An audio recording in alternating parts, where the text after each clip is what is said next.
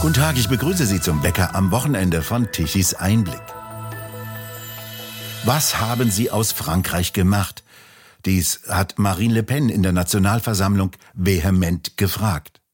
Die Politik habe Unrechtszonen in Frankreich zugelassen, in denen sich Kriminalität, eine Ignoranz der französischen Kultur, die Feindschaft gegenüber dem Staat und der Hass auf das französische Volk breit machen würden.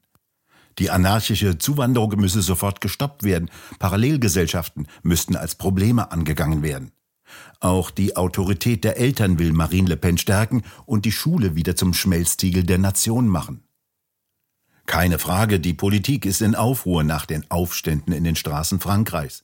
Matthias Nikolaidis, Sie beobachten für Tichys Einblick die Entwicklung in Frankreich und schreiben darüber. Es sieht ja im Augenblick etwas ruhiger in den Straßen aus. Worauf ist dies zurückzuführen? Ja, äh, so sieht es aus. Also es äh, sind auch wirklich die Brandstiftungen weniger geworden, die Festnahmen sind weniger geworden. Ähm, das, man kann auch annehmen, dass äh, sich das vielleicht nach ein paar Tagen ein bisschen erschöpft, so ein so eine Randale, so ein, äh, ein Aufstand.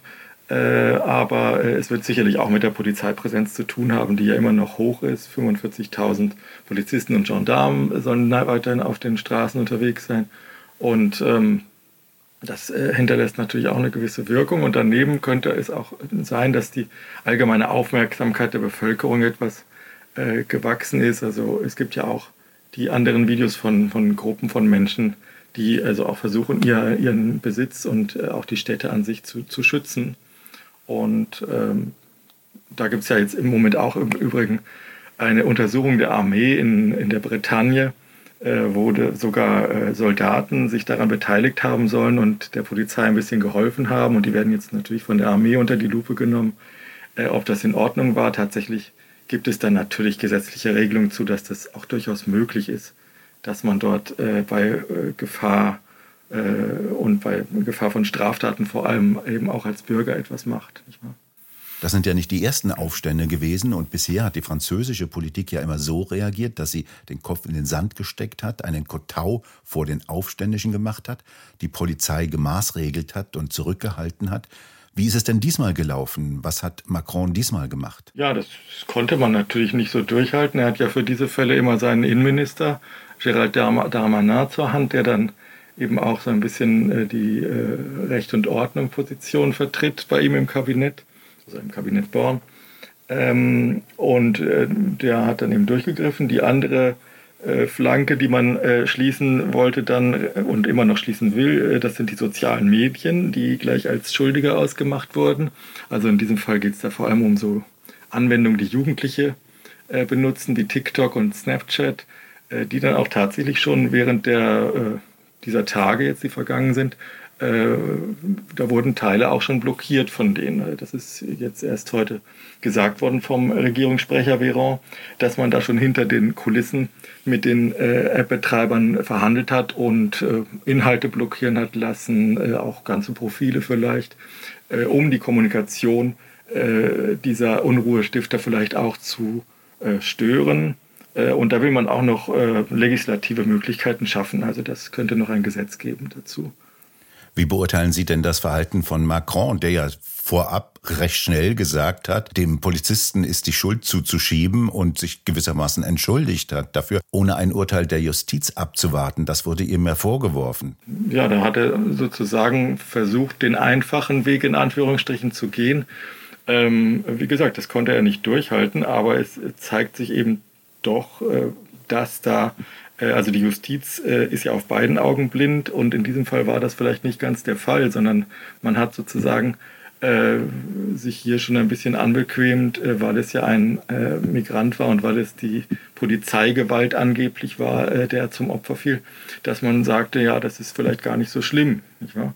Und das hat sich aber jetzt vollkommen gedreht. Also Macron hat jetzt hinter den Kulissen angeblich gesagt, dass man äh, den, äh, den Linken, äh, also von der France Insoumise, äh, keinen, also überall Widerstand leisten soll, wo sie das noch befürwortet. Also äh, er ist, er ist im ungeordneten Rückzug, könnte man jetzt eigentlich beinahe sagen, wo er vorher äh, eben so eine Art George Floyd-Moment in Frankreich mitgeholfen hat zu inszenieren. Eric Seymour spricht ja, dass Frankreich kurz vor einem Bürgerkrieg steht. Sehen Sie das auch so? Ist das ein Bürgerkrieg schon? Ja, also das ist jetzt, glaube ich, äh, vielleicht nicht bei allen Politikern in Frankreich, aber es wird doch breit diskutiert, dass es hier auch äh, um Parallelgesellschaften erstens geht und dass die zweitens äh, den nächsten Schritt machen und schon in den Separatismus führen. So sind die Etiketten in Frankreich. Das wird ja auch durch die Binnenperspektive übrigens bestätigt. Also wenn ein Jugendlicher, der jetzt angeblich Randalierer war, im Fernsehen sitzt und sagt, äh, für uns gilt ein anderes Gesetz und für die Franzosen ein anderes, im Sinne von, dass er benachteiligt ist, dann formuliert er das selber aus der anderen, von der anderen Seite, was natürlich also dafür gibt es, glaube ich, äh, nicht so viele Indizien, dass das so ist, aber das ist eine falsche Wahrnehmung dieser ähm, Vorstadtjugendlichen, könnte man jetzt mal so sagen, äh, und vielleicht auch von Älteren, die dazu führt, dass es hier zwei Gesellschaften gibt, die eigentlich nichts miteinander zu tun haben. Und äh, das äh, ist natürlich, äh, haben wir ja gesehen, auf einmal ist, ist die Gewalt enthemmt und äh, wir wissen nicht genau, warum eigentlich? Das scheint eben auch, das kann man vielleicht auch zu Snapchat und TikTok dann sagen, da scheint auch eine gewisse Form der Organisation hinterzustehen. Die Linken sagen ja, das ist die Benachteiligung der Jugendlichen in den Banlieues, in den Vierteln. Aber der französische Staat hat ja in den vergangenen Jahren Milliarden und Abermilliarden hineingesteckt, um die Banlieues wohnlicher zu machen, aufzurüsten und mit Technologie aufzurüsten. Dies alles hat offenbar nichts genutzt, oder wie sehen Sie das? Ganz offensichtlich. Also man, das ist ja nun leider auch bekannt, dass dort der Drogenhandel floriert, aber nicht viel mehr. Und das ist das Problem der Banlieues und das äh, löst man durch keine Entwicklungshilfe, scheint es. Und ist auch plausibel. Und das sagen jetzt auch, also das von den Republikanern an äh, ist jetzt eigentlich äh, Konsens und das betrifft sicherlich auch die Mitte-Fraktion, wenn man das Mitte nennt, äh, der Renaissance. Ähm, die ja irgendwie zwischen linker und recht, rechtem Lager vermitteln will. Das betrifft sicherlich auch die Renaissance von Macron, äh, dass man an der Stelle jetzt äh, vermehrt durchgreifen wird und äh, strengere Regeln erlassen wird. Zum Beispiel, dass auch Eltern für ihre Kinder haften. Äh, das ist jetzt ein Vorschlag, dass sie dann auch ähm, Strafen zahlen müssen, wenn ihre Kinder äh, Unsinn anstellen, Mist bauen, so hat es Macron, meine ich, gesagt. Äh, und äh, andere gehen eben in die, in die gleiche Richtung. Erik Seymour hat jetzt gefordert, dass die, die gesamten Schäden, die jetzt in diesen Unruhenächten angerichtet wurden, natürlich von den äh, Randalierern zu bezahlen sind. Nicht wahr? Und so, so geht es weiter. Marine Le Pen hat klargestellt, dass natürlich eine selbst alleinerziehende Mutter es schwer hat, aber sie kann trotzdem ihre Kinder so erziehen, dass sie so etwas nicht machen, was dann ein Journalist ihr sozusagen als, als Einspruch dort sagt, dass, die, dass das Leben so schwer sei. Also da ist gewaltig was in, äh, in der Diskussion und da wird es wahrscheinlich auch äh, politische und vielleicht auch Gesetzesentwicklungen geben in Frankreich. Marion Maréchal hat ja gesagt, solange in Frankreich die Probleme nicht beim Nahen genannt werden, ändert sich nichts.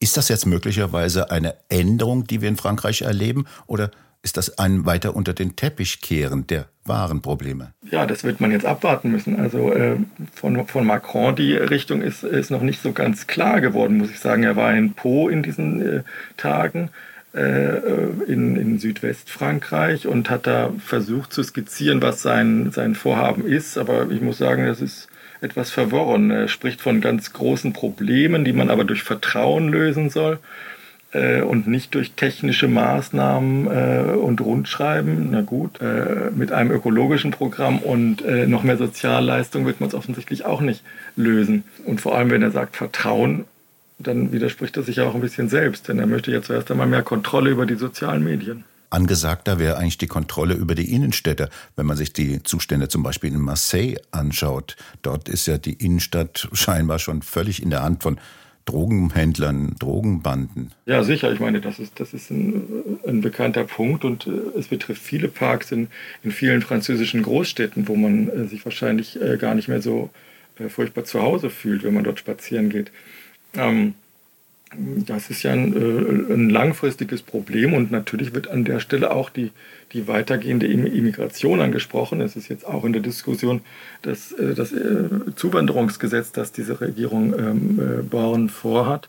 Und da verlangen die Konservativen jetzt Änderungen und der Innenminister möchte natürlich wieder nicht. Aber ich denke, das wird dann noch, da wird es noch Diskussionen geben, dass man zumindest den Zufluss von, von neuen Menschen, die ja auch wiederum keine Zukunft unbedingt haben in Frankreich und dann wieder in diese Milieus drängen, die ja jetzt schon äh, hochgradig prekär sind, dass man das zumindest mal stoppt. Also da sehe ich schon Druck auf der französischen Diskussion. Wie weit schätzen Sie denn die Situation ein? Ist das noch reparierbar? Ist das noch äh, wieder umkehrbar? Es gibt ja schon Stimmen, die sagen, oh, da sind so viele jetzt vor allem nordafrikanische Migranten und zwar in jugendlichem Alter, äh, da ist nichts mehr zu retten. Frankreich ist da wirklich so eine Art Fanal im Moment und es ist nicht vorstellbar, wie man das in kürzerer Zeit äh, reparieren soll. Jetzt stehen in Frankreich Natürlich steht erstmal der Nationalfeiertag an.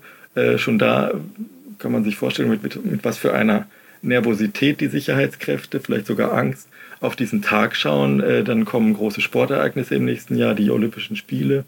Ähm, das ist alles nicht mehr gemütlich unbedingt für die äh, Regierenden dann. Und äh, das wird heute auch schon von der Opposition hervorgehoben natürlich. Und da guckt Frau Born dann doch äh, Marine Le Pen relativ ernst ins Gesicht.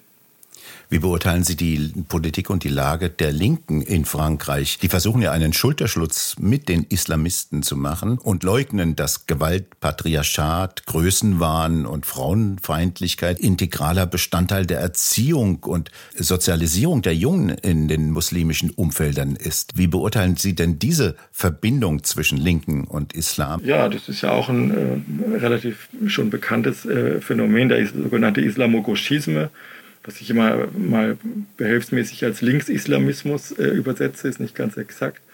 Ähm, also es geht darum, dass die Linke sich äh, mit Islamisten durchaus sehr wohl fühlt anscheinend. Äh, man kann, also wenn man es sich überlegt, eigentlich nicht verstehen, warum, weil das ist ja, wie Sie auch schon sagen, alles andere als links, was der Islam da vorschreibt. Aber Mélenchon hat es jetzt auch voll gefahren, diese, äh, diesen, diesen Kurs und hat sich geweigert, äh, zur Ruhe aufzurufen, sondern hat das als gerechten Protest gegen irgendetwas dargestellt. Und er kommt da vielleicht sogar im linken Lager noch unter, unter Druck, äh, jedenfalls aber von, von den anderen Parteien her.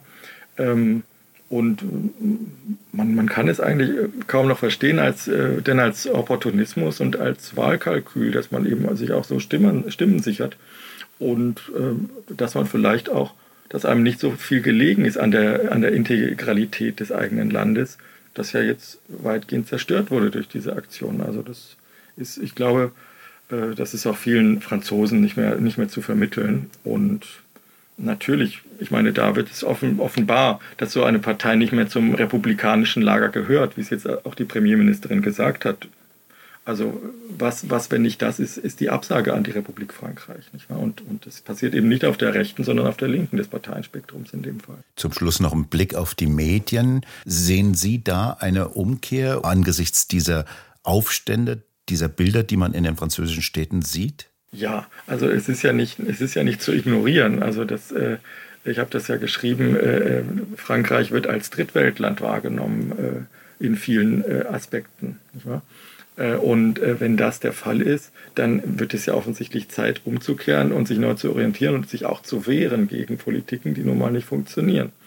Ähm, und, und das ist, glaube ich, inzwischen äh, ziemlich solide angekommen, sowohl in, im, im Teil, in einem Teil der Presse als auch bei den, bei den Menschen, die sich auch unabhängig davon zum Teil in sozialen Medien ausdrücken können, dass man sagt, wir, man kann sich ja nicht zum Sozialamt der Welt machen, was ja auch für Frankreich so ähnlich gilt wie für Deutschland.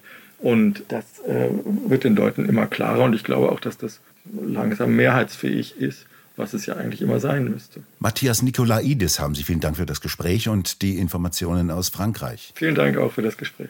Und bei Ihnen bedanken wir uns fürs Zuhören. Schön wäre es, wenn Sie uns weiterempfehlen. Weitere aktuelle Nachrichten lesen Sie regelmäßig auf der Webseite tichiseinblick.de und wir hören uns morgen wieder, wenn Sie mögen.